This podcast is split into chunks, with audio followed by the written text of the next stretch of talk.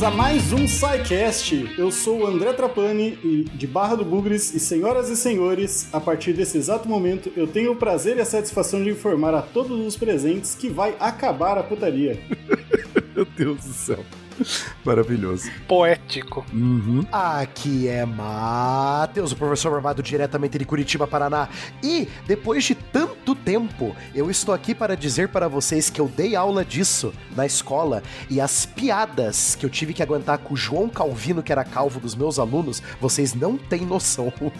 Tá melhor que do Pepino Breve. Melhor do que o Pepino Breve. Assim, eles devem ter ouvido mais piadas que você, os, os donos do nome, inclusive. Uhum. De Volta Redonda, Rio de Janeiro, aqui é Anderson Couto. Sola Scriptura, Solus Christus, Sola Gratia, Sola Fide, Soli Deu Glória. Ao longo do episódio a gente vai saber o, que significa isso e, só adiantando, não tem nada a ver com Harry Potter, hein? Solo é cartão vermelho, hein? salve, salve, gente, amiga da ciência de Santa Cloroquina. Eu sou William Spengler e a dúvida para hoje é: este cast será um episódio de Irmãos à Obra, Martin e John ou Ame-a ou Deixe-a Igreja Católica?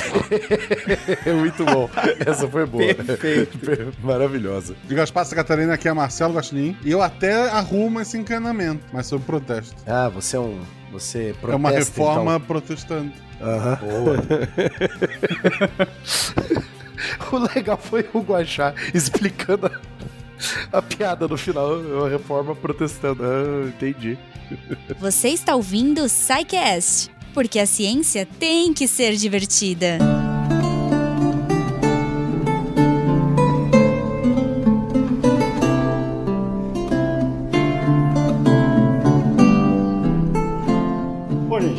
Gente, a gente tá aqui hoje para falar sobre reforma protestante e dentro dessa série de história das religiões, né, que tem tido, já, já teve cast sobre religião não monoteísta, cristianismo primitivo, cristianismo medieval, mas a gente também, ao longo do SciCast, teve vários outros que foram beirando o tema. Eu lembro um que me marcou bastante, foi um cast bem antigo, 182, sobre carnaval, que mostra o impacto, né, da reforma, da contra-reforma no carnaval. Foi por isso, inclusive, que eu, pensando nesse cast que eu fiz minha frase, né, eu lembro de vocês falando lá que carnaval pré-reformas, assim, o nosso era fichinha. E assim, hoje a gente vai falar da reforma protestante em si, né? Não teve um cast específico para falar sobre isso, apesar da gente ter tangenciado esse tema. Mas antes de entrar na reforma, é importante a gente entender um pouco, acho que do contexto, né? Lógico, já teve os casts de cristianismo que é, colocam um pouco do contexto, mas para deixar esse cast fechadinho, onde que a gente tá nesse momento, né? Onde que a gente tá ali na Europa? Qual que é o contexto em que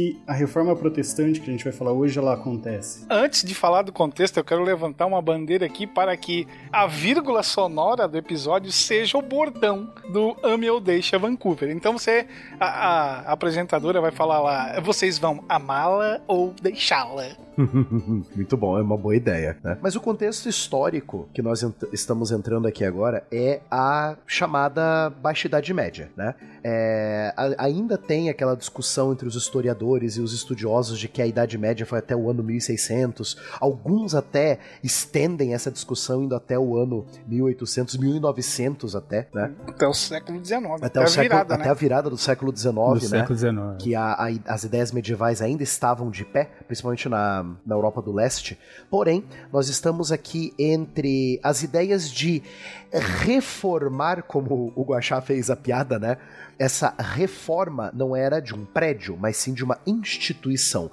Reformar, remodular a Igreja Católica, né? E se não me falha a memória, esse sentimento de que tem algo errado aqui, tem um caroço nesse angu que tem que ser retirado, né? Data ali do século XIV, do século XV, no século XVI que vai estourar, né? Com o nosso querido amigo Martinho Lutero, né? Que é o mais famoso. Mas teve antes dele, teve, um, teve reformadores antes dele, né? Então, o, o- Will, se puder me ajudar também a lembrar de cabeça, não, sou, eu, eu, eu falo por séculos, eu não falo a data específica, mas acho que lá por 1320, 1350, já tem gente dentro da própria Igreja Católica que quer mudar, porque para eles a Igreja Católica não está seguindo o maior livro de regras do jogo para eles, que é a Bíblia Sagrada, né? A reforma vai estar inserida dentro de um de um contexto de crise, que normalmente se fala da, da crise da, da Baixa Idade Média, na qual ela virá a reboque de outras crises que vão compor todo o, o desenho histórico do local. Então ela vai ser mais uma crise que depois vai estourar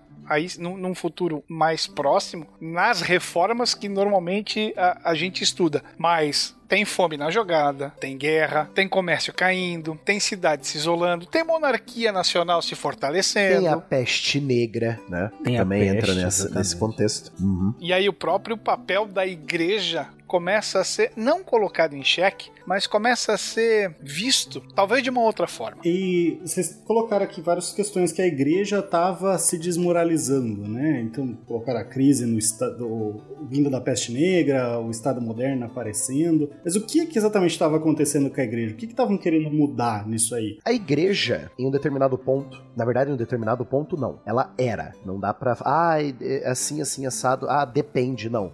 Eu acho que desde quando a gente se conhece, conhece a Idade Média, tá?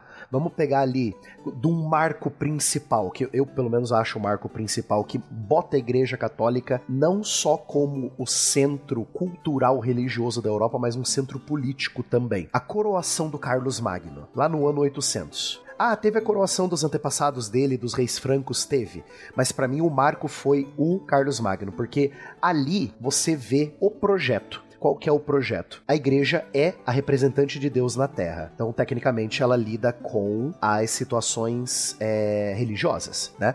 Mas e o poder laico? E o poder político, né? Ela se envolve também. Então, a igreja católica se mostra como a mantenedora da cultura europeia e, consequentemente, ganha muito poder político. E junto com o poder político, nessa época, vem muita riqueza, riqueza em forma de terra. Se eu não me engano, lá pelos anos 1200, um terço de todas as terras agrícolas da Europa estão na mão da Igreja Católica. Da, do continente todo. Eu não estou falando de um país específico. Eu estou falando que se você pegasse a Europa toda durante a, essa alta Idade Média, a Igreja Católica vai ter um terço do controle das terras agrícolas. E durante a Idade Média, que a gente aprendeu na escola, né? Quem tem a terra tem o poder. Manda em você, né? Então você pega ali um país como a França, o Reino da França. Cara, um monte de terra francesa não estava nem sobre ordens de nobres vassalos do rei francês, estava sob ordens direta do Papa. E o Papa tinha essa imagem desde o Carlos Magno de que ele abençoa o rei. Ele é o representante de Deus da terra e ele vai falar que esse rei é o escolhido por Deus. Então ele tem esse esse estigma, né? De ser o cara que dá o aval, não, Deus falou que você é o rei, tá certo, né? Então você vai ter muita jogada política, você vai ter muito papa se enriquecendo, muito papa aparecendo um rei do seu próprio reino, né? Não é à toa que a gente tinha os estados papais, que era literalmente um reino do Papa no meio da Itália, né? Então todo esse acúmulo de riqueza mundano, né? Porque é uma coisa mundana. Alguns padres, alguns bispos, né? Alguns frades, alguns monges começam a observar e eles começam a, a produzir uma certa ideia. Eu tô sendo bem generalizado só para dar uma, uma explicação do da onde que vem esse sentimento de querer reformar a igreja, né? Eles começam a ver esse acúmulo de riqueza mundana como algo que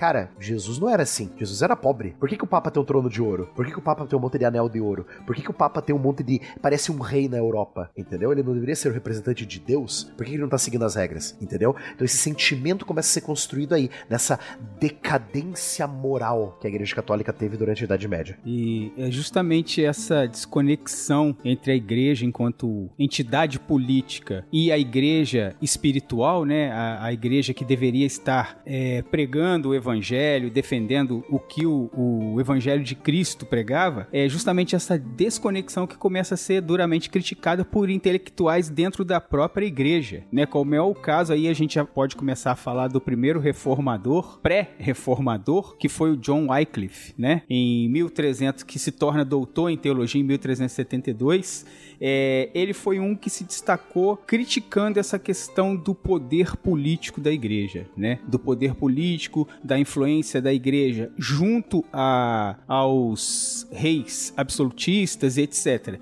Então já começa aí é, uma crítica dentro do próprio seio da igreja. Porque o povo em geral, né? Talvez o, o povo não percebesse essa desconexão, até porque na baixa Idade Média, diante de diversas crises, né? O povo estava mais perdido do que tudo. Mas o John Wycliffe, ele afirmava que havia um grande contraste entre a igreja, entre o que a igreja era e o que ela deveria ser. E aí ele defendia já reformas, já naquela época, né? A, a gente vai falar de mais alguns pré-reformadores aí, mas no momento a gente pode destacar o John Wycliffe e logo depois o John Huss. John Huss, o ganso, né? Que também foi um dos críticos da igreja e que resgatou o pensamento do Wycliffe para poder aprimorar sua crítica eles foram os precursores né, da reforma.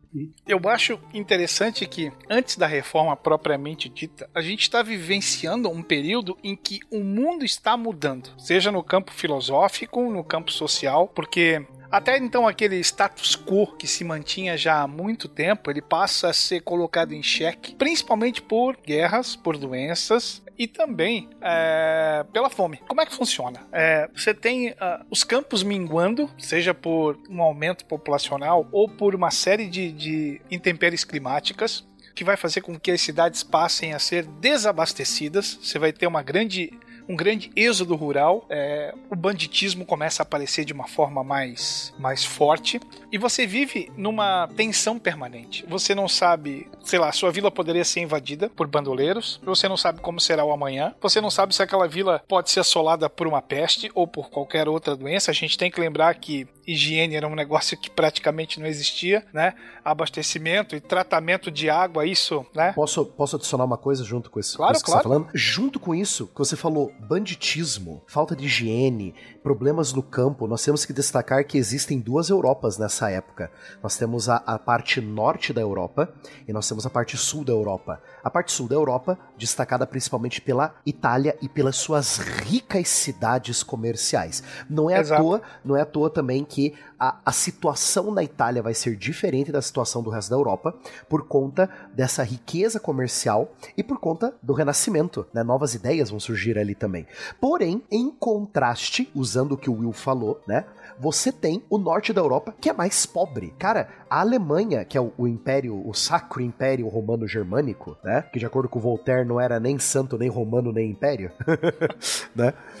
o principalmente as cidades do norte ali da, da Alemanha que estão no Mar Báltico, elas até têm um certo nível de economia ali que dá para manter, mas as cidades do meio ali, o miolo da Alemanha, cara, é muito pobre, muito pobre. E a gente tá se e eu pelo menos gosto de quando eu falo de reforma, eu gosto de concentrar principalmente no norte da Europa e na Itália para mostrar essa diferença de ideias. Porque a Itália era de um jeito. A gente tem que lembrar que a Europa toda é um, um, continente muito grande, né? E em várias regiões tem situações diferentes, né? Então é isso aí, Will, que eu queria adicionar. E assim, né? Miséria, epidemia, crise, isso vem acender a chama do descontentamento social. Então, focos de rebeliões começam a aparecer algumas rebeli rebeliões é, rurais no campo, outras rebeliões na área urbana. É, então, aquela vida cotidiana que antes tinha pilares bem instituídos começa a entrar em xeque e você começa a buscar um questionamento. A tradição já não funciona mais, né?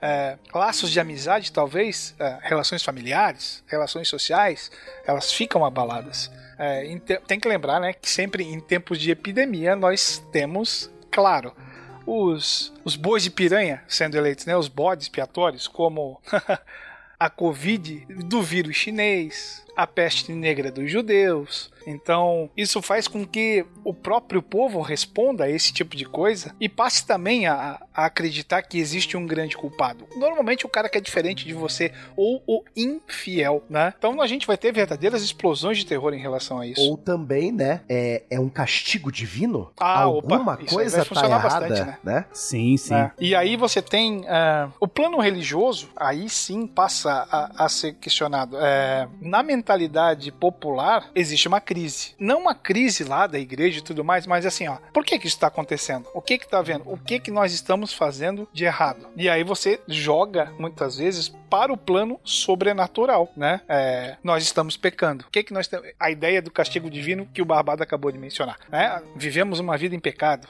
estamos sendo é, reprovados por uma vivência mundana, fora das regras. E aí, o que fazer? Qual é a resposta que a igreja tem que nos dar? E qual é a resposta que a igreja tem que dar, então? Bom, crise, né? Obviamente revolta. Ninguém, quando tá tudo bem, o povo geralmente não tá, aceita mais, né? Não se revolta. Uh, a igreja tava lá esbanjando, tinha bastante terras, bastante dinheiro, alguma coisa tava errado. O Anderson já trouxe alguns nomes, né? Então, antes de Lutero mesmo, a gente já tem algumas ideias, algumas pessoas questionando uh, as práticas da igreja, né? mas quais são essas ideias? Quem são essas pessoas? Pelo que eu entendi, ela, parece que elas vêm mais do norte, né? O Barbado fez essa diferença entre sul e norte, Lutero, é, Calvino, sim. né? A gente tem França, Alemanha. O... Principalmente, é, o, o, John Wycliffe, que foi citado pelo Anderson, ele era um frade. Ele, ele, ele, ele, acho que ele não era bispo, ele chegou a ser bispo, eu não lembro agora. Mas ele era da, do, do baixo clero, se eu não me engano. Ele era inglês. E a Inglaterra, por ser no norte e ser uma ilha, ela já ficava naturalmente mais isolada da igreja é, continental, né, na, da igreja europeia. Então a, existia ali uma certa facilidade de ideias contrapondo as ideias da igreja aparecerem por ali. Então o John Wycliffe, ele é inglês, do norte, né, do norte do continente. Uhum. O Jan Hus, ele é tcheco, ele é da Boêmia, ele é do, do reino da Boêmia, que hoje é a Tchequia, né, a antiga República Tcheca. É, e também ali no miolo da Alemanha, uma área comparada com outras áreas da Europa, como eu citei a Itália, é uma região pobre, né? As cidades italianas eram altamente ricas, sabe? Por conta do comércio no Mediterrâneo, com os árabes, uh, da Rota da Seda e assim vai, né? Então você vê que tanto o Jan Hus quanto o John Wycliffe, eles vêm de áreas não muito ricas da Europa, comparado com outras mais ricas, né? Bom, e essas reformas, essas propostas, né? O que, que elas traziam? Aqui, é, assim, o próprio povo mais ou menos conhecia o que, que deveria ser feito para aplicar ou aplacar melhor a ira divina. Era o que a igreja dizia. É o tal do faço o que eu digo e não faço o que eu faço. Né? É, você tem que fazer as chamadas boas obras, né? Obras, obras. É, agradáveis ou grandiosas aos olhos de Deus. Você tem que cumprir os mandamentos da igreja, os ensinamentos, praticar a caridade, é, rezar, peregrinar, frequentar a, a, liturgia e tudo mais. É, mas isso, em teoria, era era legal. Na prática, muitas vezes, não era bem assim que funcionava. Então, essas concepções de fé passam a ser questionadas. Veja bem, é, não se fala em separação de igreja, não é nada disso. O que se fala é talvez em pequenas mudanças, ou assim, não mudanças, mas críticas, em se voltar àquilo que o cristianismo chamado primitivo, que a gente já discutiu também num outro cast, voltar-se àquilo que era mais próximo dos apóstolos, ou aquilo que o, evangelho dizia que Cristo praticava, algo assim. Uma coisa mais pura, né? Que durante esse programa nós vamos ver que vai ter um grupinho, depois, né, que a,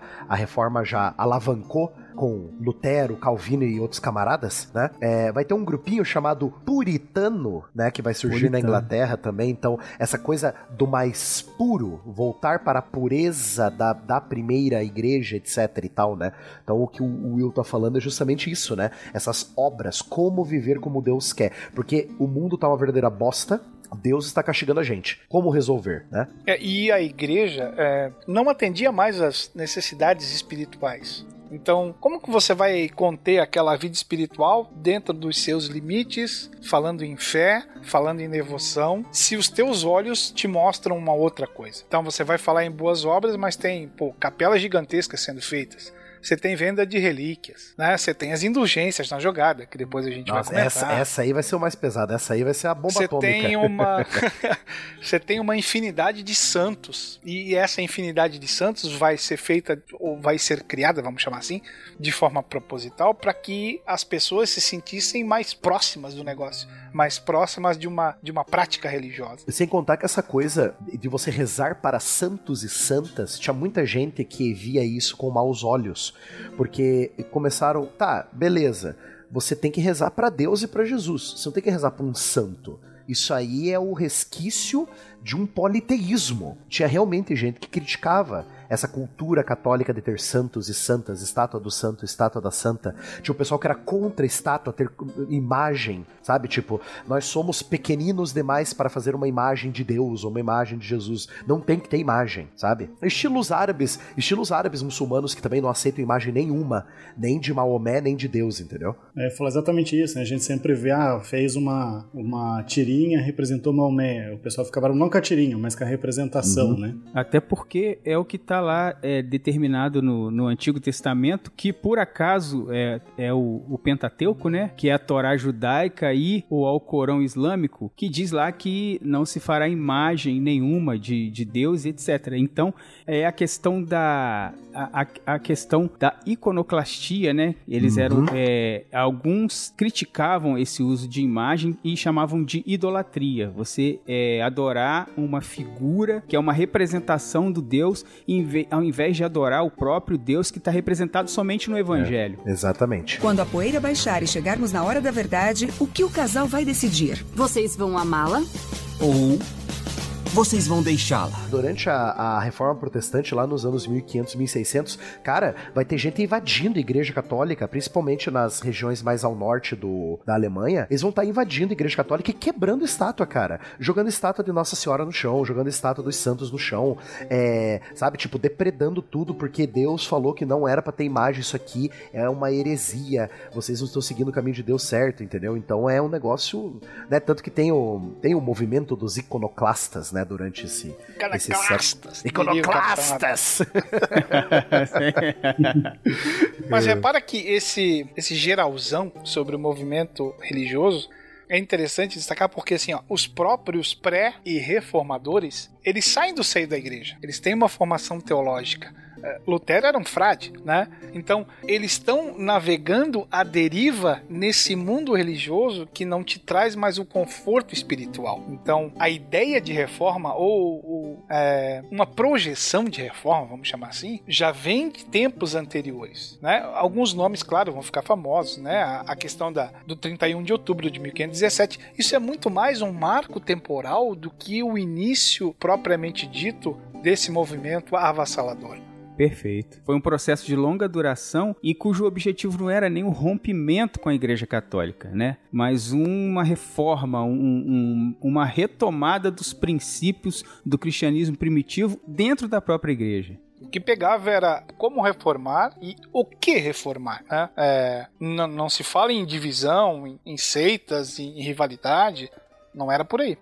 Era literalmente assim: eu sou membro da igreja. Eu estou vendo que a igreja e a religião que Isso. eu tanto amo está doente. Temos que mudar, né? Essa é a ideia. Muitas, são muitas as vozes que, que né, demonstram essa insatisfação, talvez, né? E que clamam por mudança, sim. Alguns atacavam mais a. Atacavam, não, mas alguns apontavam o dedo para a área espiritual outra para a parte burocrática do negócio, outro para a administração eclesiástica que era feita. E aí se passa a se comparar com o cristianismo primitivo e com a prática que se tinha então, né? O Barbado chegou até a falar de um, de um grupinho, né? É, mas pelo que eu estou entendendo, esses reformadores, essas pessoas que propunham essas reformas, né, melhor dizendo, é, eram simplesmente pessoas que iam, faziam as suas propostas, pelo que eu colocou, né? Um colocava uma coisa, ou, ou tinha um consenso nisso, né? Você conseguia extrair um movimento unificado, ou, ou, pelo menos ao longo da história foi se unificando essa crítica, ou você tem mais, assim, cada um apontando alguma coisa? Não, não vai ter uma unificação, vão ser vários grupos aparecendo.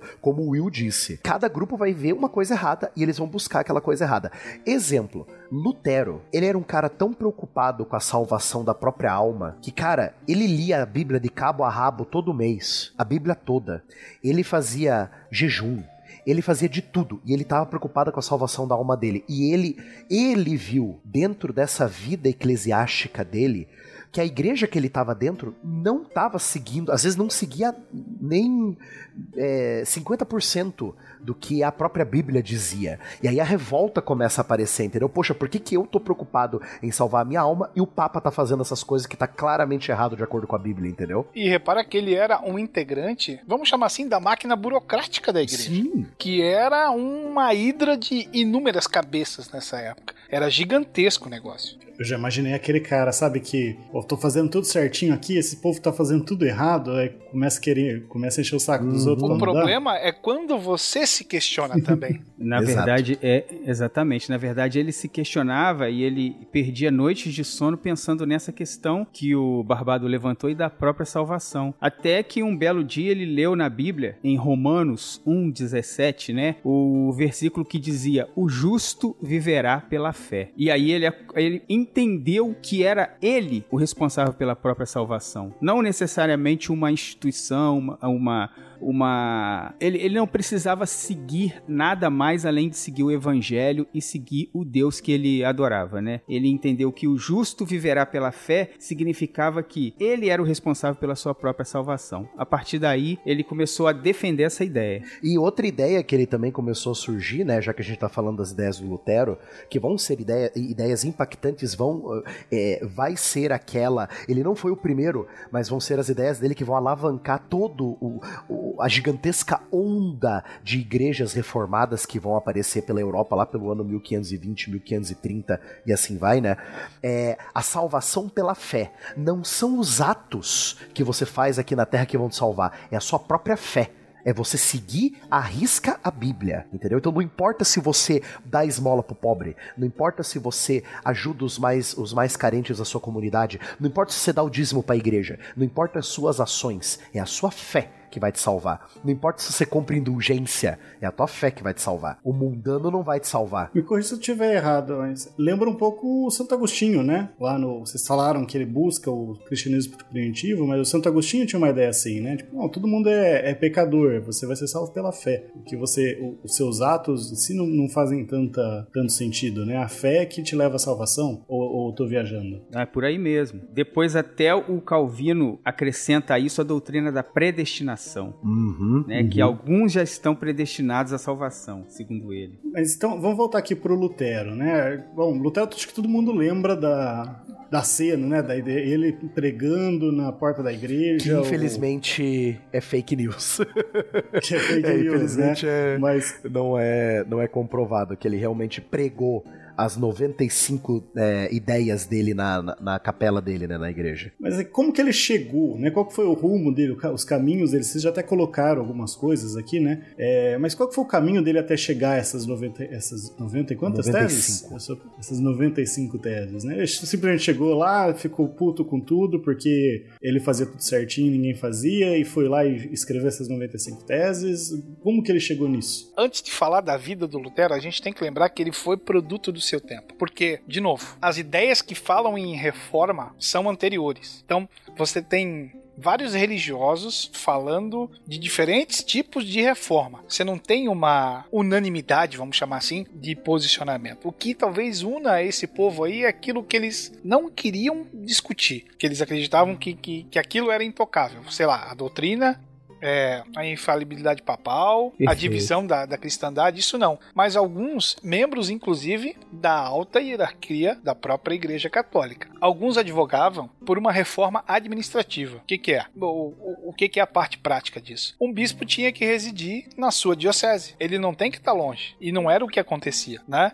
Ele tem que estar próximo para conduzir o seu rebanho, aqueles que estão sob a sua tutela. O que você tinha aqui muitas vezes você tem bispos e a diocese era um mundo de distância. A gente tem que lembrar que aqui estradas, diques, pontes ficam meio largadas, porque a, a situação de insegurança social era presente. Uhum. Outros ainda falam numa reforma legal da igreja, que é o desencontro e as dificuldades do plano da vida religiosa e do plano da vida prática. Então, é, você tem cardeais e bispos com um extremo poder, enquanto que você tem clérigos e frades menores, que basicamente são os representantes locais da igreja e que sofrem tanto quanto os outros, né? É, outros falam em reforma moral e aí sim é, o, fato do padre ter concubinas e ninguém fazer nada em relação a isso, coisa que não era permitida, por exemplo. E aí sim a gente chega no Lutero os defensores da chamada reforma intelectual. Ele vai criticar a própria formação dos frades. Né? É, você vai ter muita venda de postos. Lutero era um estudioso das escrituras. Ele vai ser professor, inclusive. E aqui ele critica também o fato da formação desses novos padres e frades para que levassem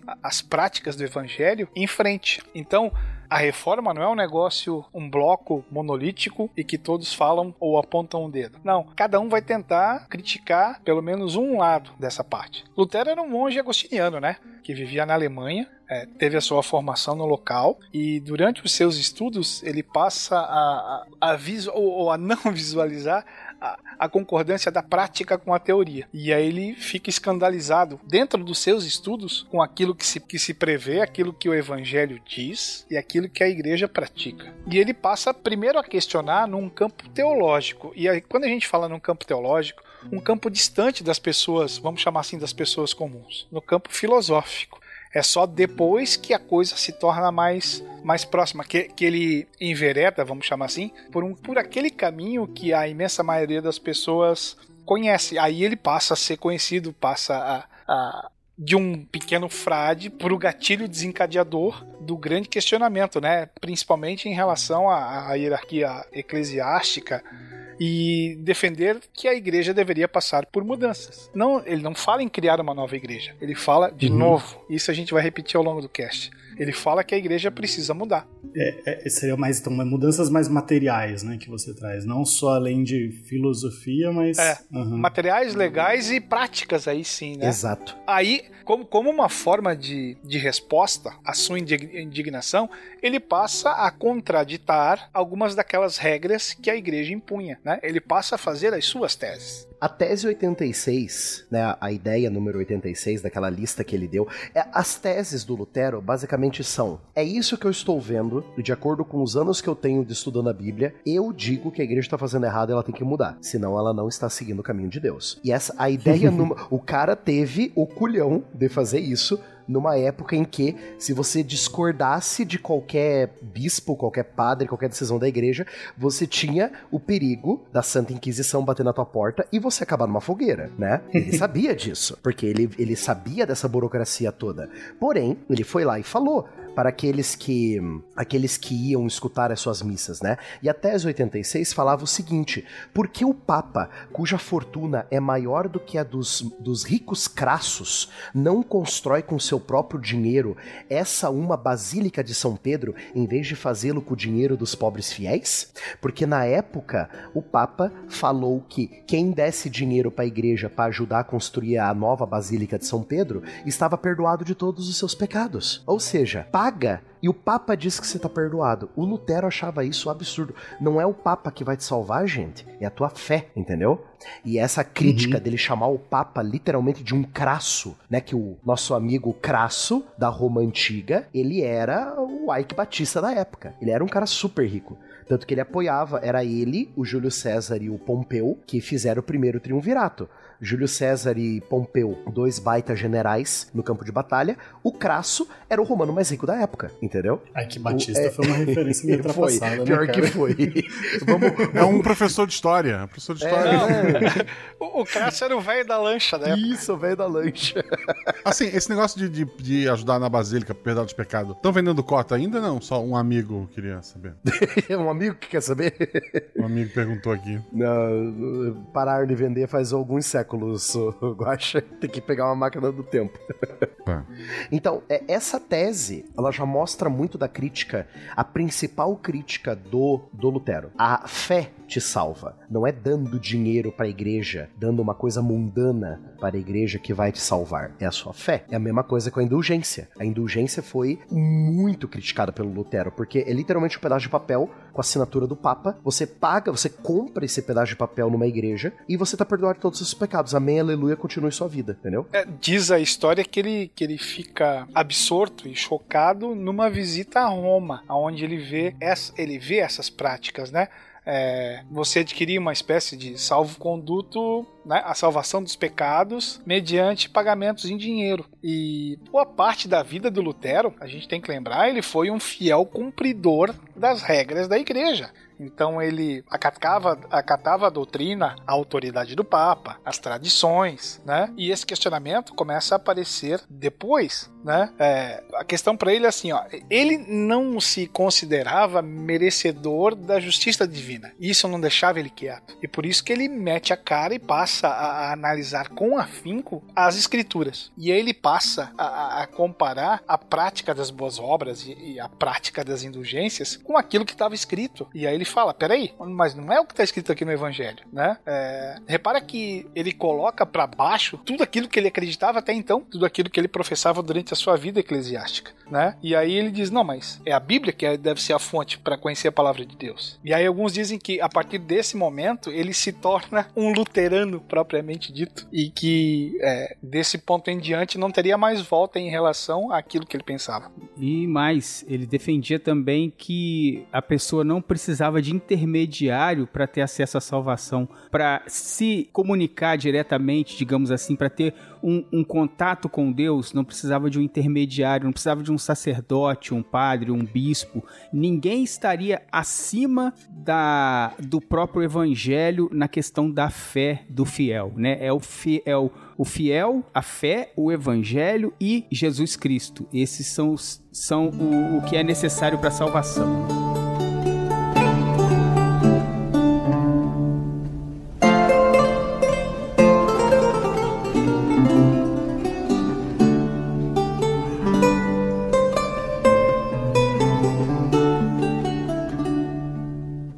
Zodiac. Aqui que entra uma coisa absurdamente revolucionária, que é a tradução da Bíblia Católica. A igreja tinha proibido, era proibido a tradução da Bíblia para a língua local. Era proibido. A Igreja Católica controlava a distribuição de, de Bíblias em latim. Os Ela nem sequer cogitava a possibilidade disso. Né? Exato. Né? Ela nem sequer cogitava a possibilidade da Bíblia ser traduzida para a língua local. Ela era em latim.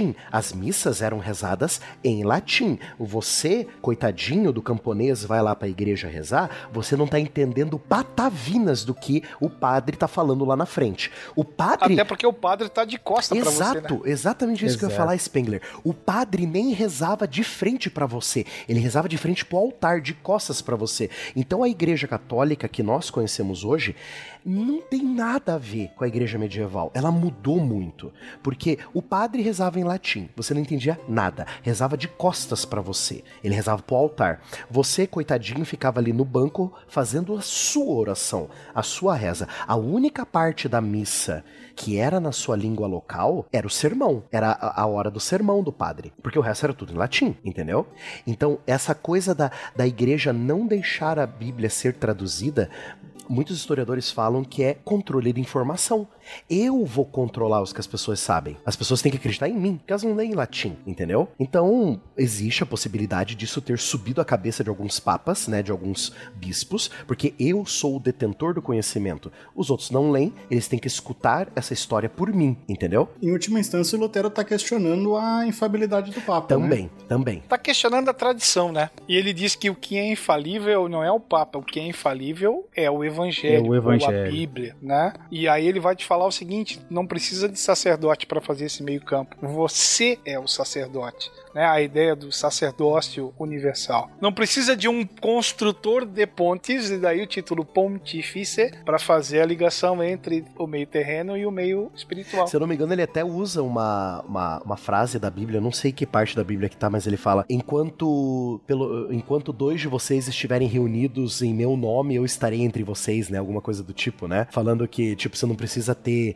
um prédio luxuoso de ouro, né? Com com heliporto. Não, peraí, isso já é mais moderno. É, você não precisa ter uma catedral gigantesca, um templo gigantesco para falar que Deus está ali. Não, você, fulano e ciclano reunido embaixo de uma árvore falando de mim e pregando o meu evangelho, eu já estou no meio de vocês, né? Se eu não me engano, Lutero usava muito isso também como, como é, argumento, né? E aí a gente vai ter a treta dele com o Tetzel, né? Sim. Isso vai Johann ficar Tetzel. bem famoso. Esse cara era um Esse, defensor. esse eu nunca ouvi falar, gente. Ele era um propagandista das indulgências, né? O Papa Leão X utilizou a retórica do Tetzel para poder reforçar essa questão das contribuições dos fiéis para a construção lá da Basílica de São Pedro. O Johann Tetzel vai ser o Ciro Bottini da época. É, o- o- o- como que ele defendia isso, né? Porque pra gente parece tão absurdo, né? É, existia toda uma teatralidade em relação a isso, né?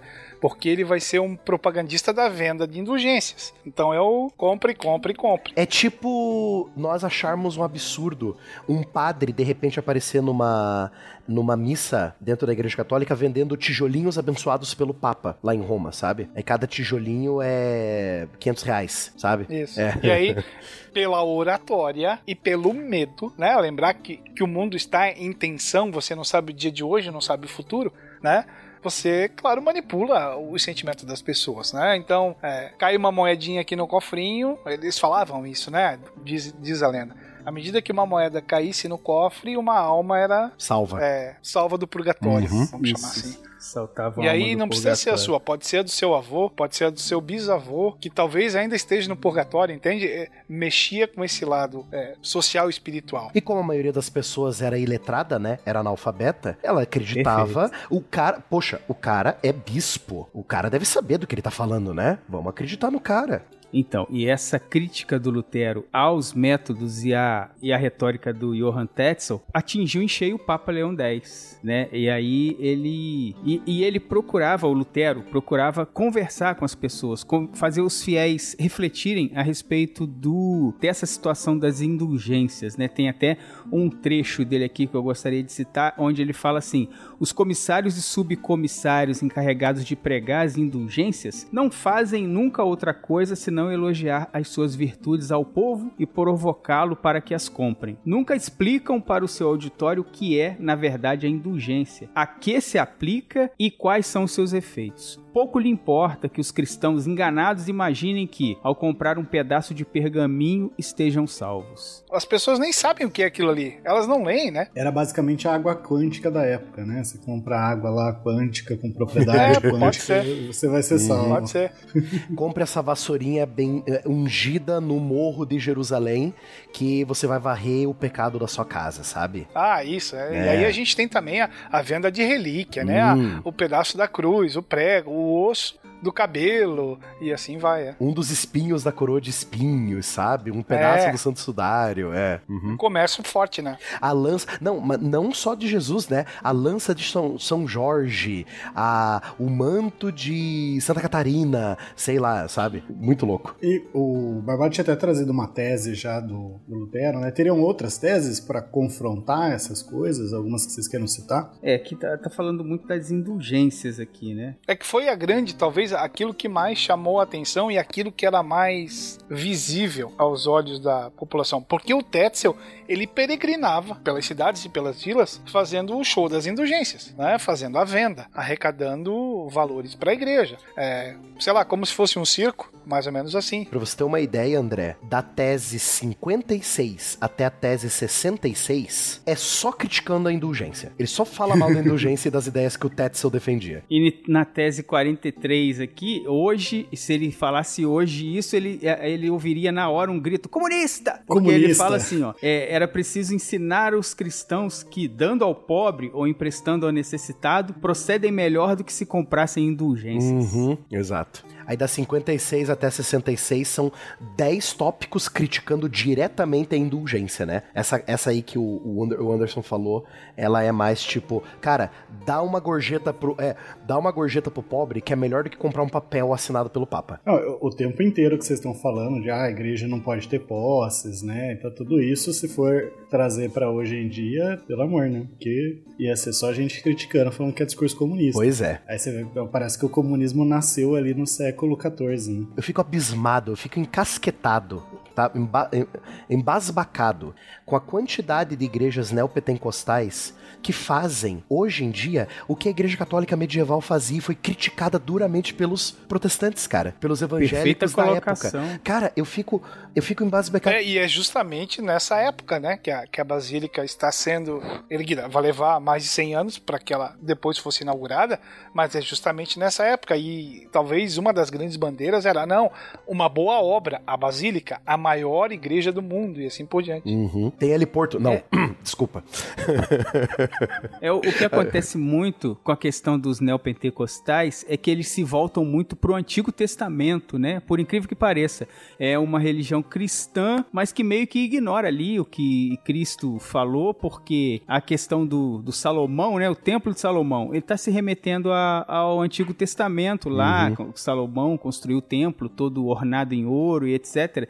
Na verdade, se a gente for pensar bem, o próprio Jesus, se voltasse, aparecesse aqui no século XXI e falasse o que ele falou naquela época, ele já ouviria na hora um grito de comunista. Ah, com certeza. Não, mas é aquela coisa, né? Do mesmo jeito que a Igreja Católica ela foi se distanciando do, do, do seu nascimento, vamos dizer assim, a- a- as igrejas protestantes vai acontecendo a mesma Uhum. coisa. Eu acho que é a corrupção humana é, é uma coisa que está sempre relacionado com o poder, né? Então Na verdade, é é uma coisa até engraçada. Você falou de se Jesus Cristo voltasse. A gente não precisa nem tão longe. Cara, se Martinho Lutero voltasse e visse essas igrejas neo-evangélicas, né? Que, porque eles eram chamados de evangélicos lá naquela. a- a- na, na época que o Martinho Lutero fez a reforma protestante. Eram os católicos contra os evangélicos. Só que se ele voltasse e visse os evangélicos atuais, os neopentecostais, ele ia perguntar: vocês não leram meu livro, não? Vocês não leram as 95 teses que eu fiz, não? Tá louco, hein?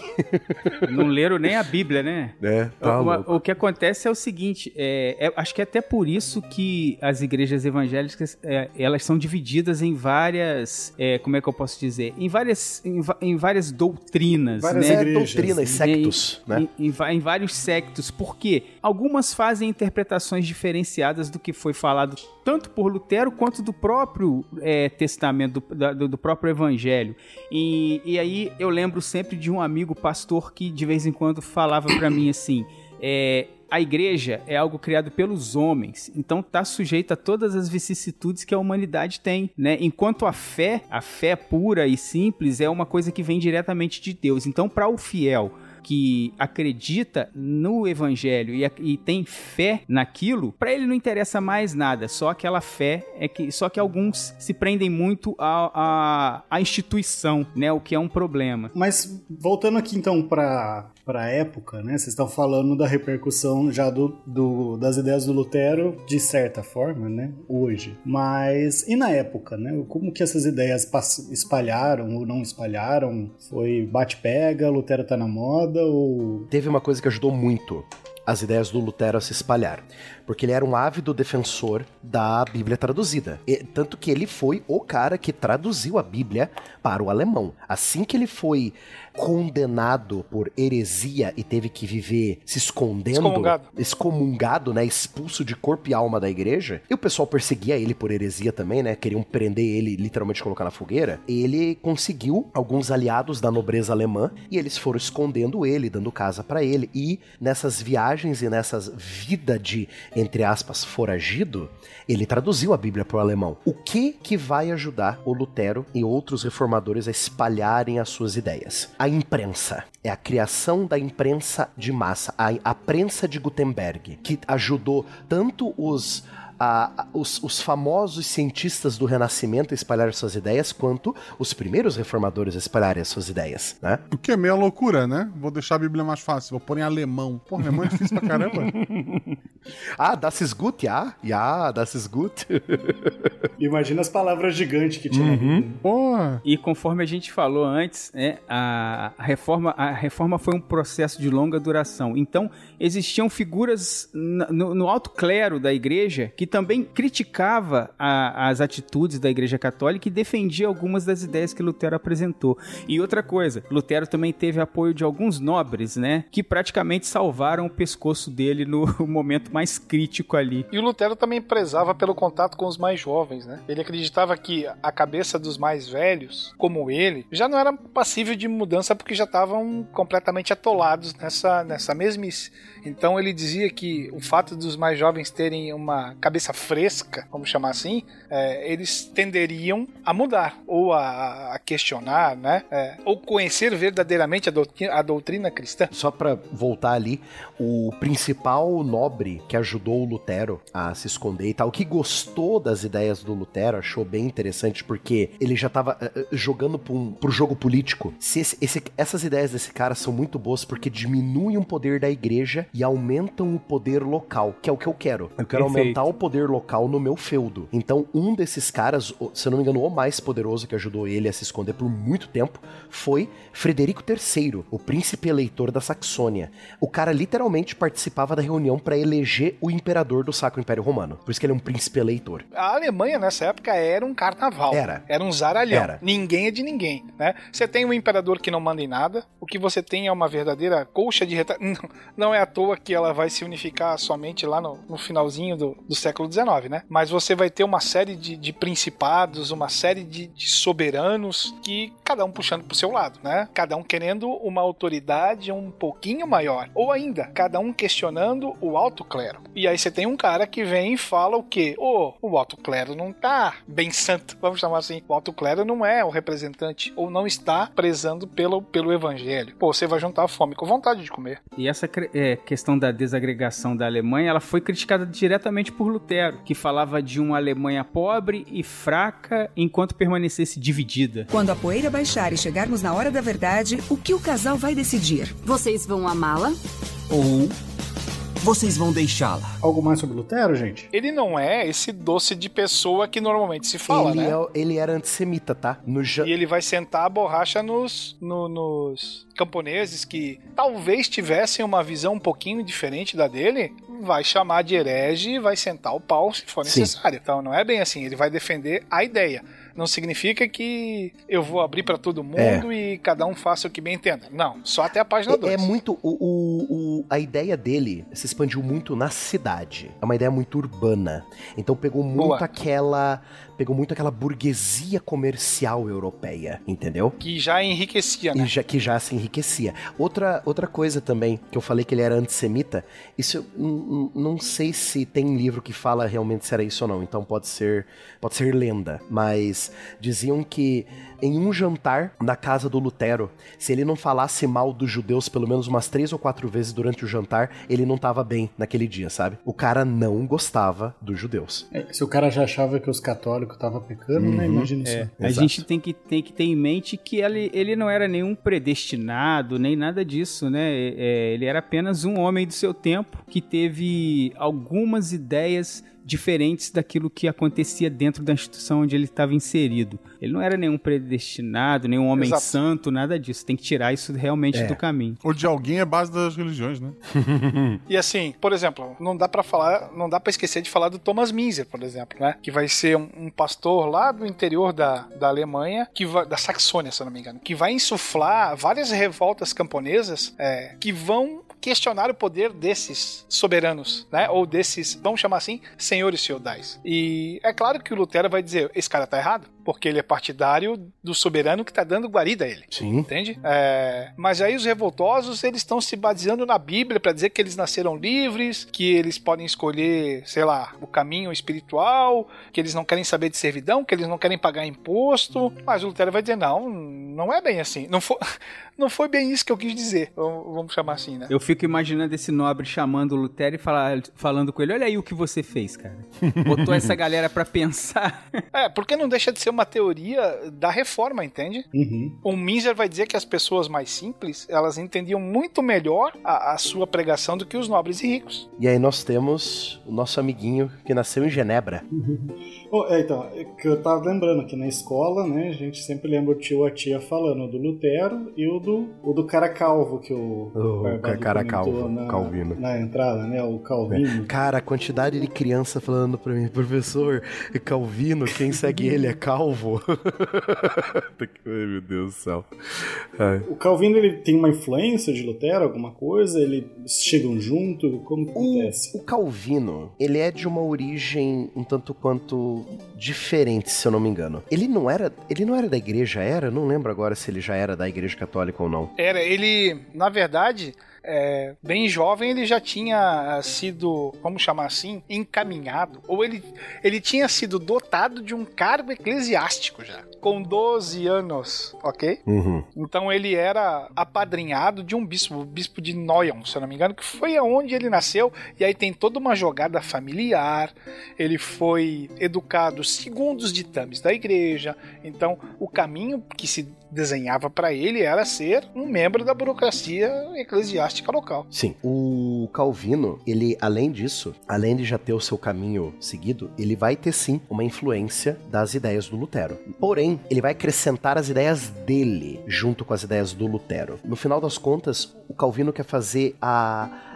a religião voltar a ser mais pura ainda. Tanto que ele, quando ele for virar. A, é, é até um nome engraçado que eu vou falar aqui agora. Quando ele virar síndico da cidade de Genebra, lá na Suíça. Genebra, Né? sim. Porque as cidades. Tim Maia. O, os Tim can- Maia. É, o Tim Maia.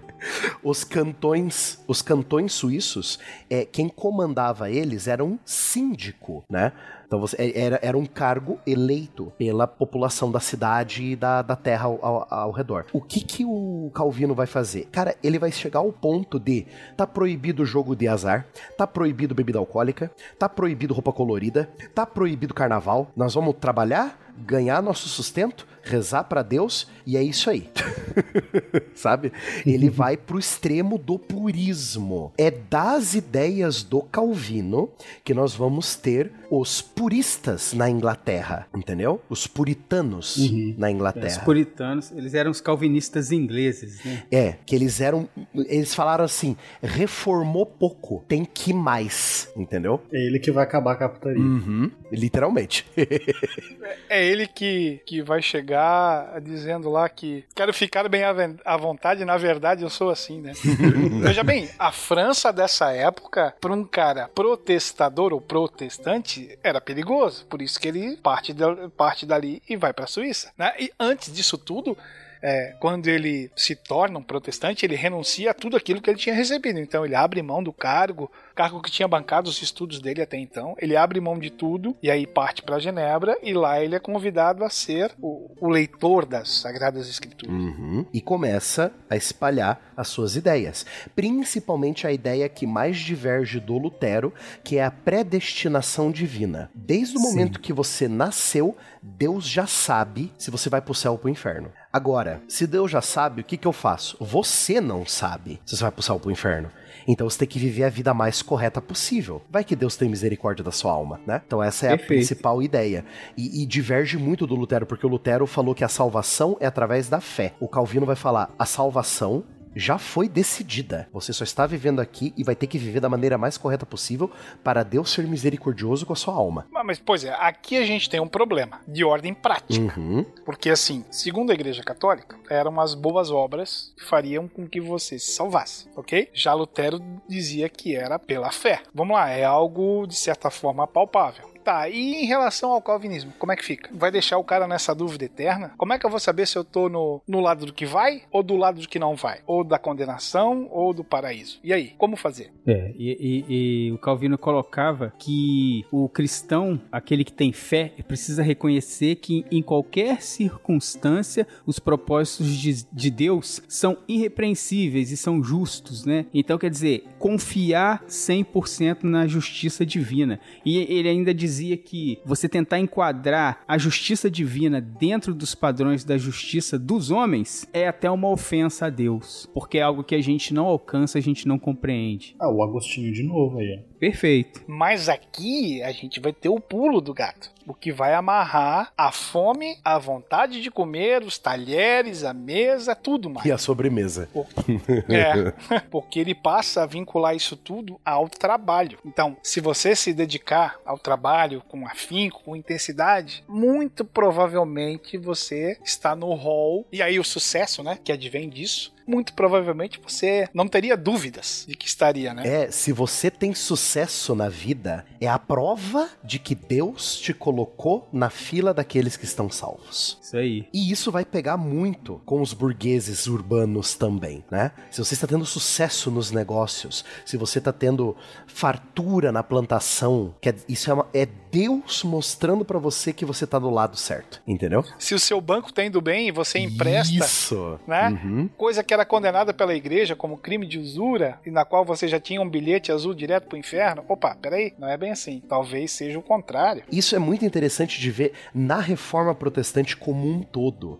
A burguesia comercial europeia vai abraçar, mas vai abraçar aquele abraço de urso, essas Com novas certeza. ideias, porque vai estimular o comércio, os juros, emprestar dinheiro, né? A Igreja Católica condenava né, a usura dos judeus, prática típica dos judeus. E olha que é interessante também você pensar que Max Weber vai analisar isso tudo com muita propriedade naquele clássico dele, né? A ética protestante o espírito do capitalismo, onde ele pega justamente essa questão da predestinação de Calvino, né? Da pessoa viver uma vida santa e essa vida, essa graça divina que ela obteve por decisão de Deus ser demonstrada no modo com que ela age, no modo com que ela vive no mundo, né? No, no modo com que ela se coloca no mundo.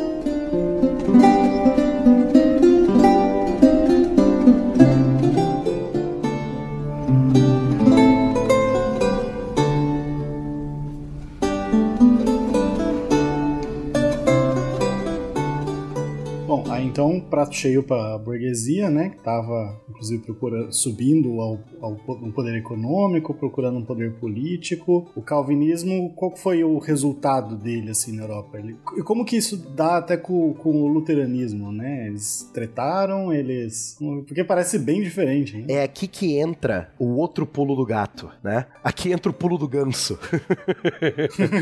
Né? Boa. Aqui entra o pulo do ganso. Qual que é o problema? Cada reformador vai ter um jeito de espalhar suas ideias. Cada um vai ter suas ideias próprias. Vai começar a surgir sectos, seitas, igrejas diferentes. E elas vão brigar tanto entre si quanto contra o catolicismo. Então elas não vão se acertar, entendeu? Tanto que, se você parar pra ver, é toda a análise histórica que a gente tá fazendo, avançando um pouquinho pra Inglaterra, quando o rei Henrique VIII vai fazer a sua reforma e vai criar uma terceira igreja reformadora, que é a igreja anglicana, a igreja da Inglaterra, os calvinistas e luteranos que moravam na Inglaterra falavam: mais uma? Negativo. Eu tô seguindo a minha aqui já, entendeu? Tanto que os puritanos da Inglaterra não vão gostar nem dos católicos, nem dos anglicanos. Tanto que eles vão ser ou expulsos ou convidados a sair, né? Inglaterra ame a ou deixa, né? Pra ir para o novo mundo Mayflower, né? que é o Mayflower, que são os pilgrims, são os peregrinos, né? Que fazem o Thanksgiving lá na na- nos Estados Unidos, a- o Dia de Ação de Graças. E são os responsáveis pelas bruxas de Salem também, mas enfim. Aí já é outra, já é outra história. Os índios. Tem o cast de bruxas, né? Exato. E o puritanismo inglês, ele te dava ainda plus, porque você teria que ter uma vida é, voltada e regrada ao trabalho, mas uma vida austera, desprovida de luxo. Você tinha que poupar, você não era é, permitido gastar. Poupe, trabalhe e poupe. O importante pra falar pra é, a gente encerrar esse papo do Calvino é que tanto as ideias dele quanto as ideias do Lutero vão causar maremotos na Europa. Elas vão se espalhar que nem fogo na palha seca, principalmente na França, no Sacro Império Romano Germânico, no norte da Europa, com a Suécia e a Dinamarca se tornando reinos é, luteranos, reinos é, protestantes, né? Você vai Países ter Baixos também, né? os Países Baixos também, as Províncias Unidas, né, da Holanda, A Escócia. que a Escócia com os os calvinistas também, Presbiterianos, presbiterianos. Os, os presbiterianos vão ser uma outra irmandade dos calvinistas, só que na, na Escócia é uma confusão danada. E coitados dos irlandeses continuavam católicos no meio daqueles pro- protestante todo. Mas enfim, Dando problema até hoje. dando problema até hoje. Cara, os maremotos que a reforma do Lutero e do Calvino vão causar na Europa, eu arrisco a dizer que fez a Europa moderna que nós conhecemos hoje, tá? É, A França passou por um período de, se eu não me engano, foram 50 ou 60 anos, que são chamadas as, as guerras de religiões da França. Eram ali 4, 5, 6 guerras civis de franceses, a, a maioria da França era católica, então era a França católica contra os huguenotes, que eram os calvinistas franceses, contra os luteranos, entendeu? Tanto que você teve a noite de São Bartolomeu, em que uma noite lá em Paris, ou três dias lá em Paris, houve uma perseguição tamanha que 30 mil pessoas foram mortas por serem é, huguenotes, por serem protestantes, né?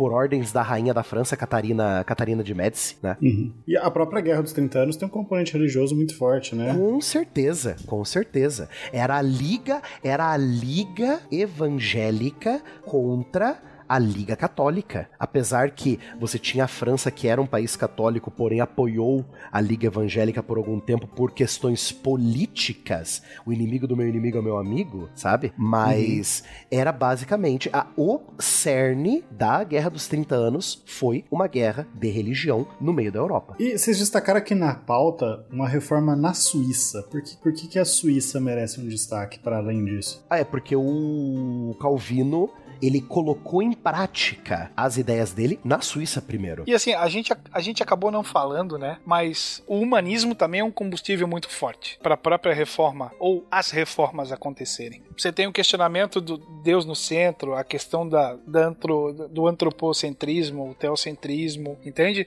É, intelectualmente, aquelas posições estanques são colocadas em xeque. A reforma vai beber muito. Não sei até que ponto humanismo e reforma, muitas vezes, eles, eles caminham pela mesma estrada. Sim, eles fazem parte do mesmo processo, né? Do mesmo bonde. Do mesmo bonde. Tanto que foram na mesma época. E aí, quando a gente fala em humanismo, não dá para mencionar de Erasmo de Roterdã, que foi um cara extremamente questionador. Eu acho que tá na hora da gente falar do cara que deu o maior pulo do gato nessa história toda, pegou o bonde andando e fez uma nova igreja só pra se divorciar, né? Surfou na onda. Surfou na onda. O... Eu acho que todo mundo já conhece essa história um pouco, né? Já viu o filme lá com a Scarlett Johansson, no mínimo, com a com a Padmé, o, você tá falando do Henrique VIII, né? Henrique VIII. Pô, eu não vi esse filme.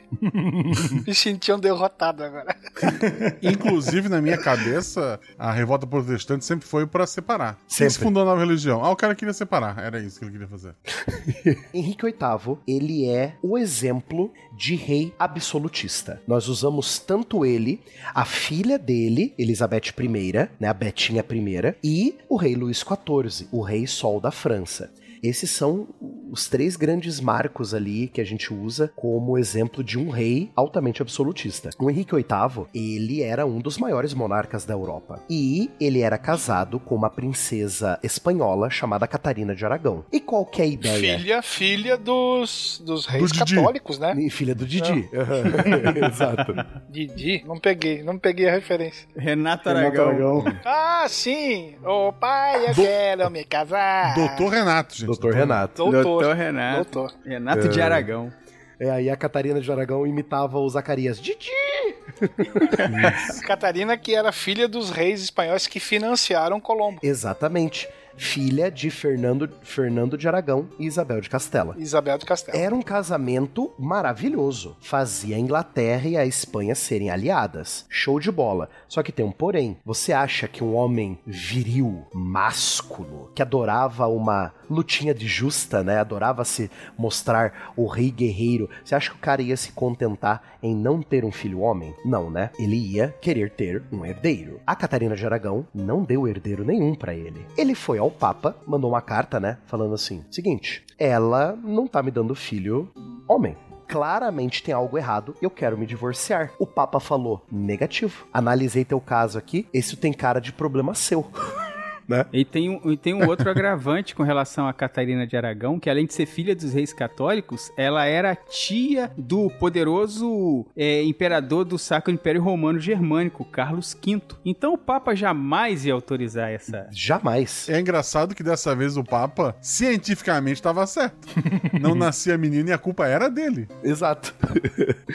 É, qual que é o problema aqui? A, a nobreza europeia tem essa mania de fazer esses casamentos arranjados e você vai ter, tipo, o primo de terceiro grau do cara, ou até o primo de segundo grau, ou até o próprio primo do cara sendo o rei do outro reino ali e tal. E tem, tem toda essa confusão danada. Os caras adoram fazer isso. Os Habsburgo estão aí por conta disso, né? Imagina o jantar de família, É. né? Seu primo já é rei da Inglaterra, Exato. você é só duque de não sei o quê. Exatamente. É, então, o que que eles, o que que eles pensaram em fazer? O que que ele fez? Ele ficou puta cara. Ele é o rei da Inglaterra. Quem que o Papa acha que é pra ir contra a vontade dele? E assim, né? A reforma já corria solta, né? Sim. Europa fora. Ele tava de olho no que tava acontecendo. As ideias do Lutero, as ideias do Calvino já estavam rolando solta na Europa já fazia um tempo. E o cara falou: Poxa, gostei. Os caras criam uma igreja nova, diminui ou anula completamente o poder do Papa, eu me dou bem e eu posso me divorciar. Fechou. Da noite pro dia ele fez. E o- se, e se isso tudo fosse meu? E se isso. Quem é o líder dessa igreja? Eu, lógico. Quem é, quem é o mestre Leroy? Cara, então juntou ali o poder político que o rei já tinha com um poder religioso. O- passou- com certeza passou na cabeça do Henrique VIII. Eu seria o rei mais poderoso da Europa porque eu vou, eu vou ter a minha própria religião e eu vou controlá-la. Eu vou ser, eu e os meus descendentes vão ser os chefes dessa igreja. Eu vou controlar corações e mentes do meu reino. Ó que louco! E além disso, eu vou poder me divorciar e me casar com a minha amante, a Ana Bolena, né? Que desculpinha, né? Essa do divórcio é um.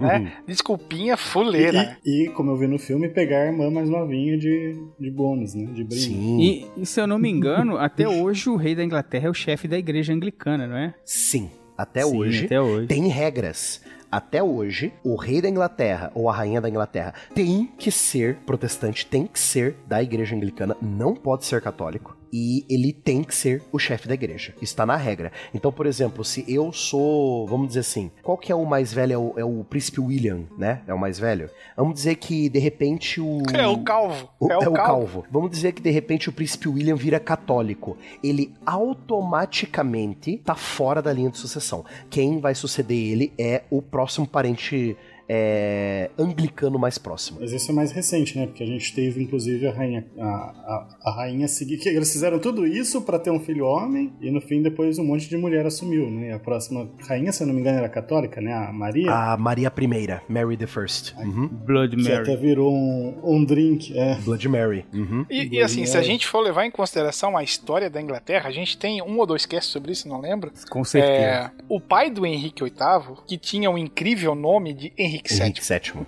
Maravilhoso. foi o primeiro monarca da dinastia Tudor. Então, tu não tinha uma dinastia assentada ainda. Uhum. Era uma coisa muito recente, entende? Então, é, o oitavo manobra para que isso também se consolide. É, e aí a dinastia Stuart nem depois nem permanece, é, Tudor nem permanece, né, substituída pela Stuart, mas voltando um pouquinho para falar da igreja, é, a igreja anglicana até com o tempo se revestiu de uma doutrina baseada no, no evangelho e tudo mais, mas os ritos da igreja anglicana, eles continuaram muito parecidos com o da igreja romana, né, da igreja Sim. católica. É, isso que eu ia perguntar mesmo. No fim das contas, foi só pra casar de novo? Foi só por motivo político? Ou tem uma doutrina da, da igreja anglicana que vale a pena Olha, mencionar? muita coisa da igreja anglicana é um copia e cola da católica. Eles têm santos, eles rezam para santos ainda, alguns al- algumas partes da cerimônia são iguais à igreja católica. A diferença é que era em inglês, né, a língua local, e a missa vai ser um pouco diferente.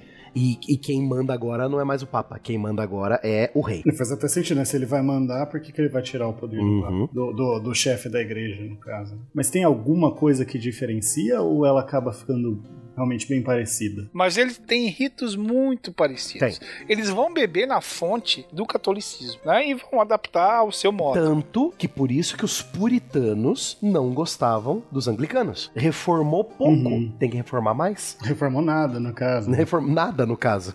Né? Quando a poeira baixar e chegarmos na hora da verdade, o que o casal vai decidir? Vocês vão amá-la? Ou vocês vão deixá-la. Só pra destacar, né, que a gente falou da Bloody Mary. A Mary I, Maria I, né, a filha, a filha do, do Henrique VIII, que acabou assumindo, mesmo depois ele ter se casado com seis esposas, ele não teve um filho homem. A Mary I assumiu o trono. É, ela era chamada de Bloody Mary, Mary Sangrenta, porque assim que ela assumiu o trono, ela queria trazer o catolicismo de volta à Inglaterra. Então começou uma perseguição às pessoas que aderiram à nova igreja que o pai dela fez. É porque ela era filha, inclusive, da primeira esposa, Da né? Catarina de Aragão. Da Catarina de Aragão, Exatamente. que era es- espanhola, que era é, Católica, espanhola, sim. Tinha uma mágoa ali. Tinha. Tem uma mágoa, com E certeza. depois que ela morreu sem um herdeiro definitivo, quem assume é a meia-irmã dela, filha da Ana Bolena, da segunda mulher do Henrique VIII, conhecida como Elizabeth. E aí começa o reinado de uma das rainhas mais famosas do Reino Unido, que é a Rainha Elizabeth I. Que tava aí até recentemente, né? Que tava... Meu Deus do céu. Não tava, tá, gente? É. Não é, É, mesmo. que fica só pra- registrado, gente. Não é a mesma. Outro dia, numa aula sobre a Revolução Inglesa, a Revolução Gloriosa, perguntaram isso, mas era a mesma que morreu esses dias? Gente, só pra ficar anotado aí pros ouvintes, o Guaxinim acabou de fazer uma piada, tá? Não Isso. é a Elizabeth que morreu. A que morreu recente foi professora dessa. Exato. Foi o nome, foi ela que inspirou o nome. Isso.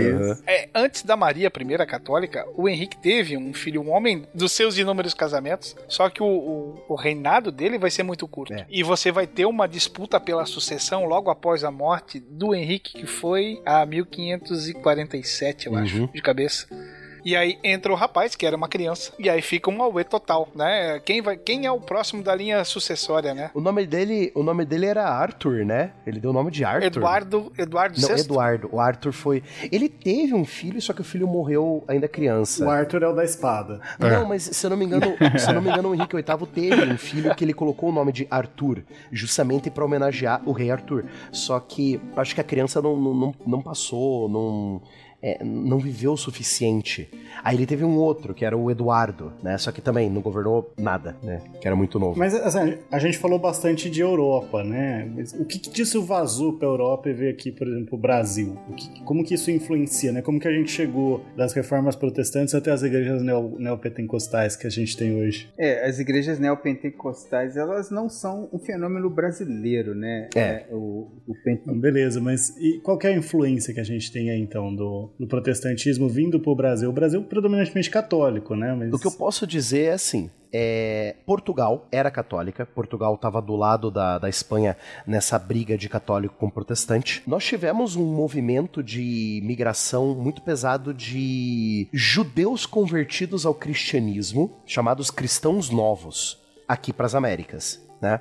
É, para o Brasil aqui, né? Que o pessoal foi meio que forçado a se converter lá em Portugal ou, né, tchau e benção né? Vai para outro lugar ou aqui, tá aqui a fogueira, né? Mas o fenômeno que a reforma iniciou, que você pode ter igrejas cristãs diferentes, não seguindo a doutrina católica, isso assustou a igreja católica, logicamente, tanto que teve a contra-reforma, que foi a tentativa da igreja se modernizar para combater esse novo inimigo, porque você estava perdendo, você estava perdendo um monte de fiéis para essas novas igrejas. Então essa coisa da ah, uma nova igreja, uma nova igreja, um novo, um novo secto, um novo, um novo culto, isso continua até hoje. Né? Tanto que teve o culto mormon, né, que vai surgir ali nos Estados Unidos, e as igrejas neopentecostais, elas vão surgir, acho que nos Estados Unidos também, né? É um, é um fenômeno americano? Eu não lembro agora. Eu acredito que sim. Também não, não tenho certeza. Mas a, a abertura dos portos às nações amigas, feito pelo nosso amigo Dom João VI, vai fazer com que os ingleses tenham reconhecido o direito de professar o seu credo em terras brasileiras. Desde que eles se adequassem a algumas coisinhas. É, sem templos, teria que ser em Culto privado. construções que, É. é,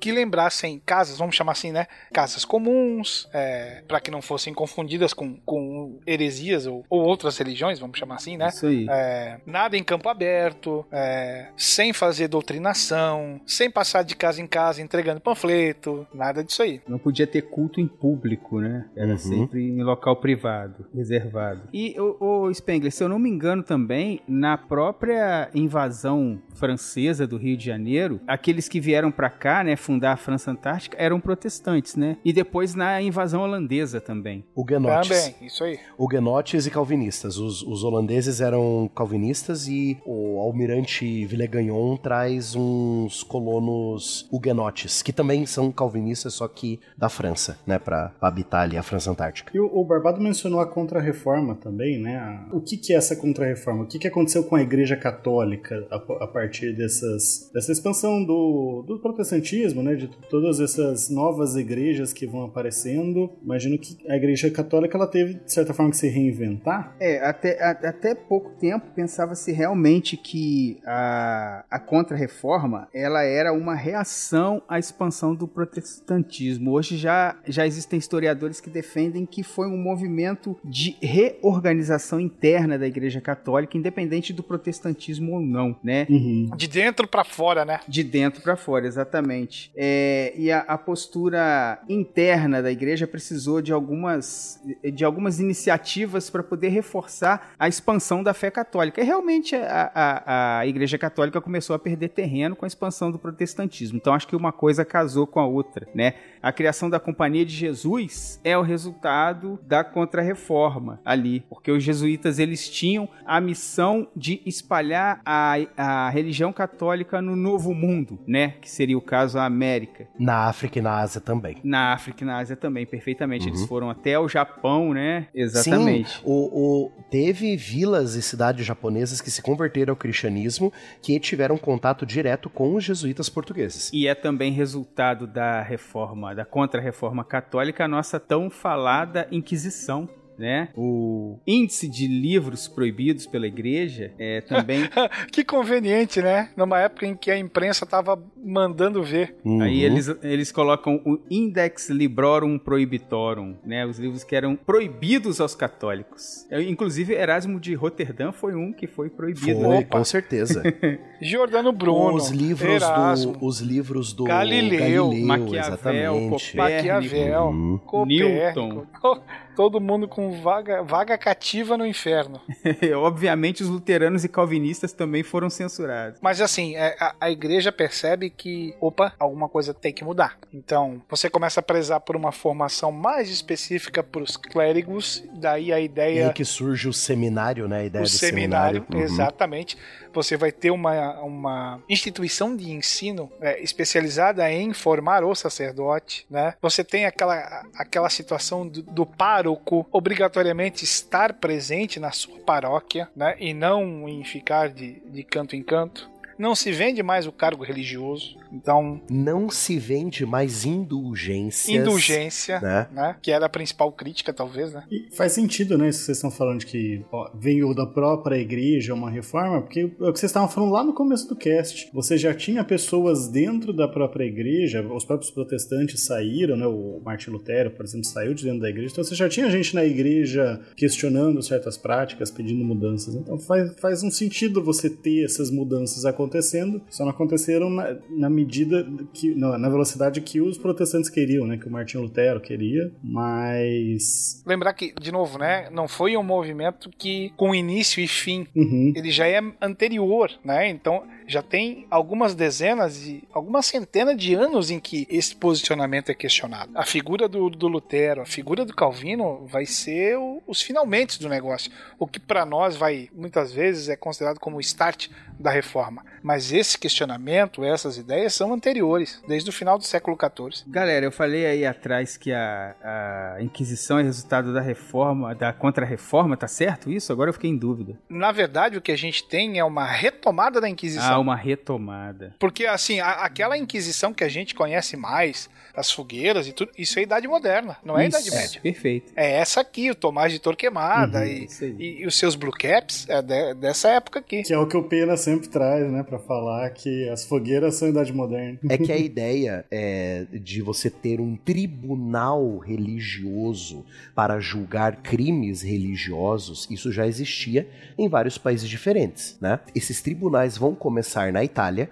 e na Espanha, né? Para perseguir judeus, perseguir muçulmanos e assim vai. Depois, com a reforma protestante, eles vão dar um up na jogada. Eles vão reformular esses tribunais e unificar esses tribunais numa coisa só, o Tribunal do Santo Ofício, entendeu? Mas já existia, o, o embrião da Inquisição já existia uns 100 anos antes. Perfeito. Mas ele vai ser remodulado né, no, no Concílio de Trento, né? Que é o concílio que vai fazer a, a contra-reforma da Igreja Católica. Bom, a gente então essas reformas começando lá antes até do Lutero, dentro do, da própria igreja, questionando algumas práticas. A gente viu o o Lutero propondo já a reforma de acabar com indulgência, principalmente, né? Deixar a Bíblia mais acessível, tirar o intermédio dos papas. O Calvino já querendo acabar com a putaria toda e falou: não, tem que ser todo mundo ser casto, porque quem, quem vai pro céu já vai pro céu, mas você tem que trabalhar para ver se você vai pro céu. O rei Henrique VIII, mais com a ideia de tipo, não, eu quero mandar aqui, eu quero me divorciar e pegar umas mais novinhas, então eu vou criar minha igreja. Não é só isso, gente, é só uma piada.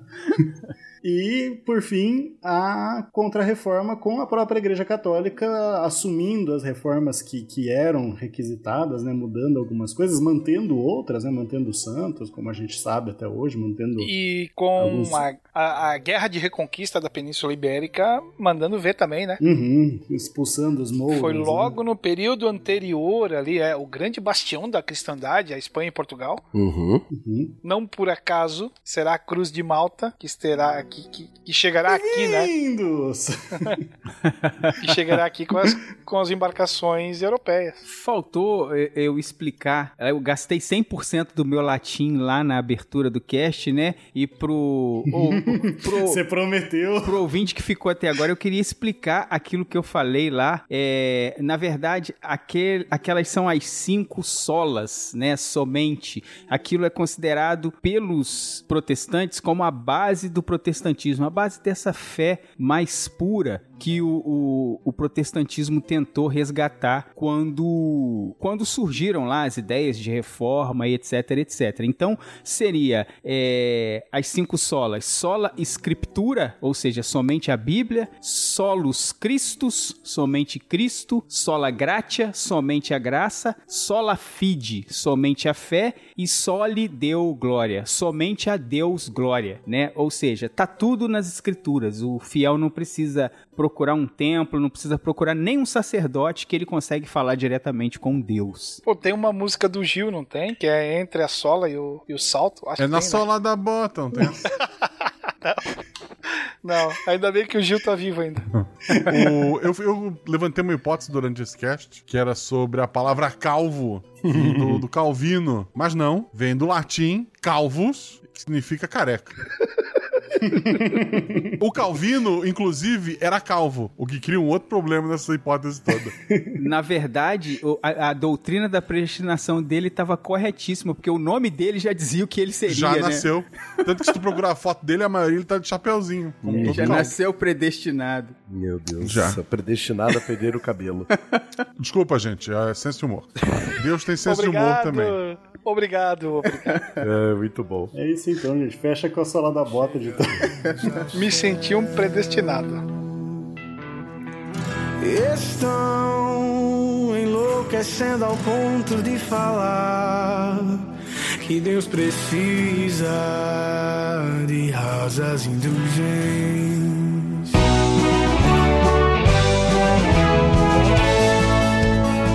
Chegamos na sessão de recadinhos do SciCast. Eu sou a Jujuba, passando aqui só para avisar que se você ouvinte quiser ajudar o projeto a continuar divulgando ciência de forma divertida, você pode através do PicPay, Padrim ou Patreon. Além do SciCast, você ajuda a manter outros projetos da casa e a manter o site também, com a nossa produção diária de textos incríveis. Caso você ainda não tenha visto, a gente editou o patronato para esse ano. Temos novidades bem legais esperando por vocês. Os nossos lindos patronos que apoiam e amam o projeto tanto quanto a gente. Os links vão estar aí no post. Fora isso, se você quiser entrar em contato com a gente para dúvidas, sugestões ou, enfim, recadinhos quaisquer, é só mandar e-mail para contato@sicast.com.br. Por hoje é só e eu encontro vocês na semana que vem. Tchau. Atenção para o informe semanal dos textos da semana. E a gente começa com o texto do Francisco Serafini, o Chico, que vai trazer os seus conhecimentos de One Piece. One Piece é bom, né? De One Piece lá da OPEX, aí que veio o trocadilho, para escrever o Almirante da Luz, como funciona um espelho. Quem conhece One Piece sabe que o Almirante da Luz é o Kizaru, né? Um Almirante da Maré que tem poder de se transformar em luz, de usar a luz como forma de ataque, né? Mas mesmo para quem não conhece, esse texto vai falar de. vai trazer conhecimento de engenharia de materiais, de física também, para falar um pouco sobre a luz e sobre a reflexão da luz em um espelho e como, né, trazendo a parte lúdica, como que daria para usar um espelho para enfrentar um almirante. Mas o texto está valendo muito a pena para quem gosta e para quem não gosta de One Piece. Na quarta-feira, como se analisa clorofila da Rita Kujavski eu gosto bastante, não é o primeiro texto que a Rita traz nesse, nesse tipo, né? Um texto que ele vai falar mais ou menos. É questão de metodologia, mas não é aquela questão chata, gente. Como que você realmente faz alguma coisa? Como que a gente descobre alguma coisa?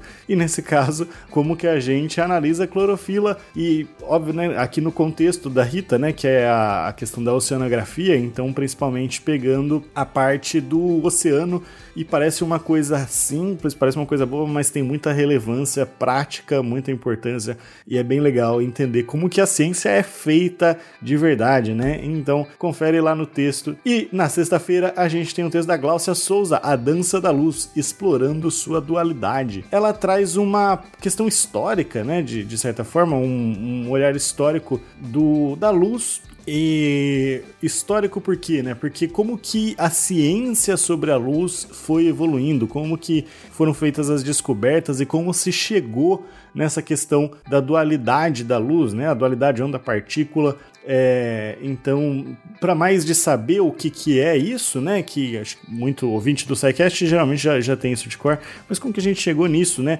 O que, que se sabia, o que, que se descobriu primeiro, como que foi evoluindo. Esses textos e mais, muito, muito mais, você encontra lá em www.deviante.com.br e você também pode ajudar a tornar a ciência mais divertida. Vem entrar para a equipe do Deviante, é só mandar um e-mail para contato@scicast.com.br. Vem ajudar a produzir esses textos incríveis que a gente tem toda semana. Eu sou o André Trapani e agora que eu fui fazer a piada que eu percebi que a gente tem três textos relacionados à luz, né?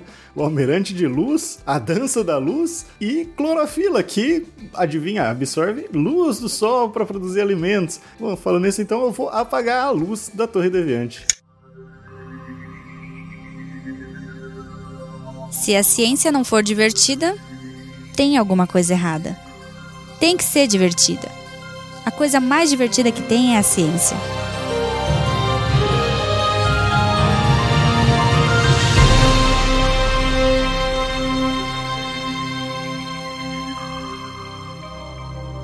Este programa foi produzido por Mentes Deviantes. deviante.com.br. Este programa foi editado por Tapcast. Edições e produções de podcast.